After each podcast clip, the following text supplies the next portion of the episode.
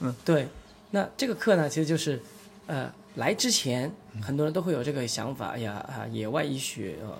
呃了解一下吧，啊，然后啊要上四天，时间那么长，对，很多人不理解为么。什么要上四天啊，啊？对，哎呀，为什么要那么长的时间啊？其实嗯钱倒反而是小事情了，嗯，其实最重要的是这个时间成本，对，还要要请假或者怎么样啊，就会觉得哎呦，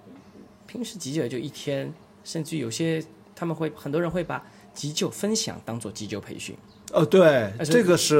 哎很大的一个误解。哎，所以就是很多公益的分享一个半小时，很多人就会哎觉得哎呀，我可以从这个，我既然有免费的，为什么还要来收费的？我还要花那么长时间来学这个呃课程啊？嗯但实际上它的收获是完全完全本质区别的，嗯，因为像分享，我们只是让你了解知道就好了，你会不会嗯其实也没关系啊，就算你记不住也没关系，嗯，分享只是单方面的输出，但是培训是不一样的，输出还要验证你是否收到了，对吧？那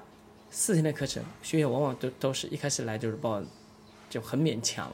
啊、很感兴趣，啊、蛮期待的，嗯就觉得我就被坑了吧，也认了，哎无所谓。对这么对贵的报名费，对吧？但是往往学到后面就会觉得哇，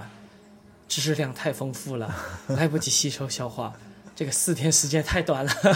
对，本来就告诉你后面本来还有四天呢，对吧？就应该接着学啊。对，然后哎呀，回去还要多练习，就是这样的想法就嗯不断的涌现出来。嗯、也会有学员学完了回去之后，啊，一听到哎呀有人受伤了，哦，老师那边有人受伤了，我今天去看了一下，啊啊啊，虽然什么都没做，他去看了一下，这什么都没做。 啊，对，对，先就从这个行动起来、呃、是的，开始。其实就啊是说，我们培训的目的不是说啊，培训完了四天啊，嗯你就可以成为急救侠了。啊，你就可以救任何人了啊！拍个电影叫《急救侠》， 大啊你找大鹏聊 聊。对然后啊，其实这不是不是我们最终的目的、啊，把你学完四天就把你培养成这个样子。嗯，我们是希望你之前你会因为你不懂急救，回避掉啊，听说那边有人受伤了，你也不会去看，反正我也不会，对吧？到你哎，听说那边有人受伤了，哎呀，我会急救，我去看看，我能不能帮上忙？嗯，你往前去看一看，哪怕你不能帮上忙，其实你已经在向患者靠近了。嗯，你已经离亲手接触患者已经越来越近了。嗯，那么我我会说，你已经走出了第一步。等到第二次你听到这个事情的时候，你有可能会走得更远，你会走两步。那总有一天，你会说：“哎呀，我懂急救，嗯，让 我来。”我来。嗯哎，你去帮助这个伤员，嗯，所以这肯定也是一个过程，慢慢的过程，每个人都有自己的心路历程嗯啊。这就像这一层纸，有的人就一戳就破了，有的有的牛皮纸戳半天戳不破，这个也是很正常的事一件事情，我们嗯这不能是强求。这是为什么咱们这个课一半在啊、呃知识的学习，另外一半几乎就是大量的演练、操练，对自己上手，对而且你要不停的角色的兑换，对你的可能是救援，也可能是伤患，嗯都对要去双方面的去感同身受。对，就比如说我们这一期还是这个呃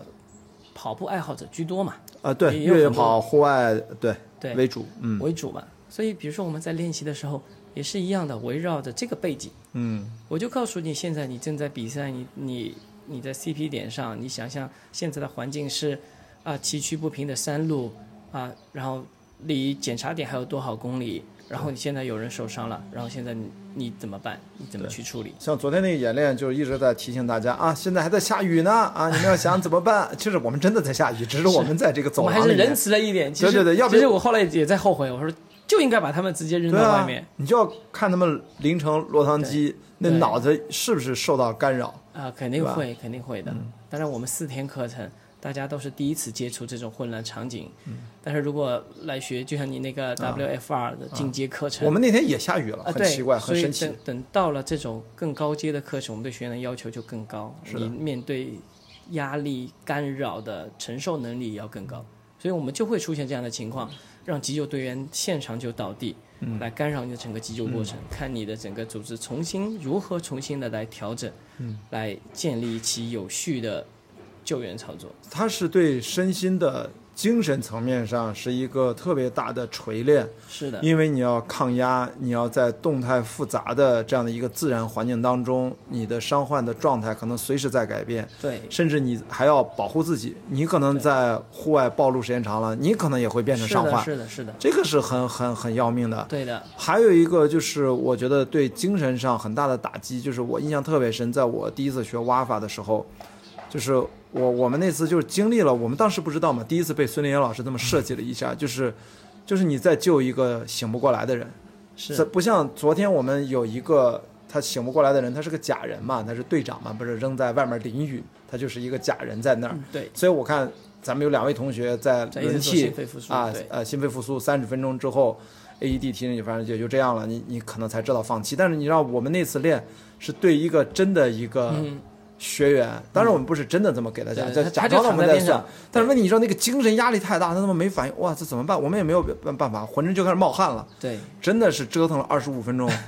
最后不得不放弃。但是当然后来告诉我们，这当然就是个演练啊。我们我上次跟您提了嘛，我们还是在一个小黑屋里面，只有简单的头灯，拿着手嗯机嗯嗯微弱的光嗯嗯，就还挺仿真的。嗯，实际上我那次就觉得心理冲击还是特别大对啊，的就是你会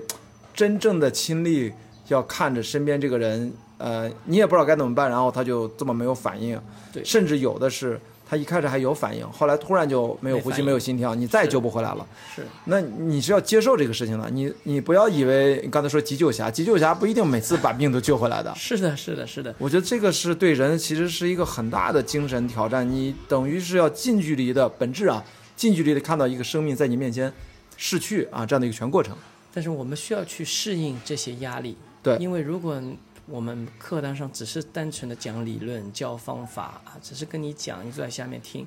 那么你真的到了临场要用的时候，它的反应没有那么迅速，嗯它出来也不会那么有条理，嗯，所以我们在课堂上上有将近一半的时间，就是给大家预设各种各样的背景，预设各种各样的伤情，对，让你去处理，嗯但其实归根回到最本质的东西，嗯我搞得再复杂，嗯，你都可以不变应万变。怎么个不变呢？嗯就是我们前面就讲了，我们的野外医学的一个核心理念就是伤患评估系统，对，教你怎么去面对一个伤员。嗯那你按照这个伤患评估系统去把它认认真真、完完全全的给它做一遍，嗯伤员的伤情就呈现在你面前，是你就知道，哎，不要这个漏，不要错，对、啊、对。你就可以知道，哎，这个伤情我应该怎么处理，那个伤情我应该怎么处理。嗯那剩下随着时间的流逝，你就要考虑整个的风险收益比的问题了，啊对吧？嗯，对，当现场处置完了之后，我们就需要考虑的是撤离的问题嗯了。那撤离的时候，我们同样要去考虑，哎，我走水路撤离，还是走陆路撤离，嗯，还是翻山撤离？嗯啊，每个每个撤离计划可能都有不同的这个风险和损益。嗯那你要去考虑，我们值不值得冒这些风险？嗯，